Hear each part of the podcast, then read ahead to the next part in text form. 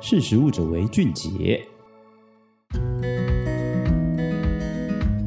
各位听众，大家好，我是今天的主讲人佩奇。今天要跟大家分享的是，在各国发展细胞农业的同时，为什么意大利政府却率先表态持反对的意见，将禁止实验室培育的肉类呢？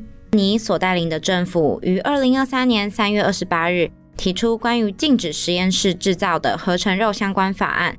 此法案将禁止意大利境内从实验室制造或生产销售的合成食品 （synthetic foods）。法案特别提出与起司、牛奶等实验室生产的食品，并特别提到禁止肉制品。若违反禁令，将处以以一万至六万欧元的罚款。意大利政府更进一步的提到，这项法案已获得五十万个签名联署支持。那么，我们换另一个角度思考。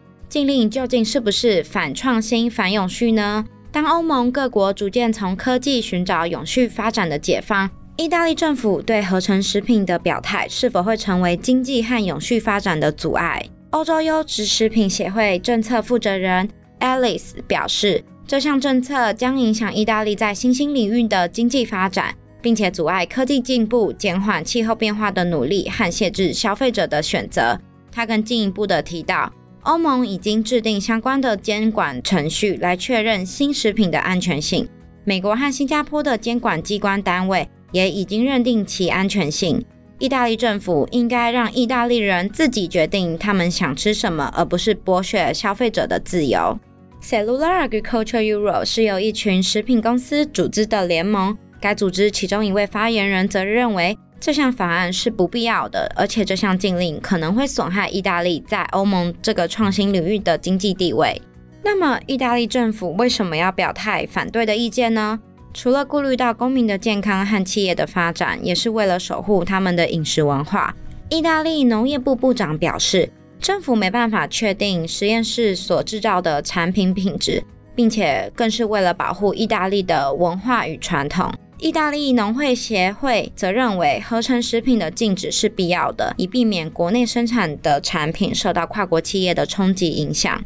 农牧协会理事长则认为，意大利在餐桌上的品质和食安的方面都是处于领先欧洲各国的地位，有责任在食品政策方面发挥领头的作用，以保护公民和国内的企业。然而，目前这项法案仍需要国会的审议。意大利政府对于实验室合成食品的立场与欧盟的态度产生分歧，引起了各国的讨论。继新加坡成为第一个培养肉合法的国家后，日本首相岸田文雄也表示将发展细胞农业计划。荷兰、西班牙、英国等各国都相继的投入培养肉的发展。该如何支持研究这项创新？如何与传统农业结合？以更好地实现国家气候和粮食安全的目标，这中间又该如何取得平衡，是值得各国思考的方向。你对于培养肉有什么样的想法呢？欢迎跟我们分享。今天的识食物者为俊杰就到这边，我们下次见，拜拜。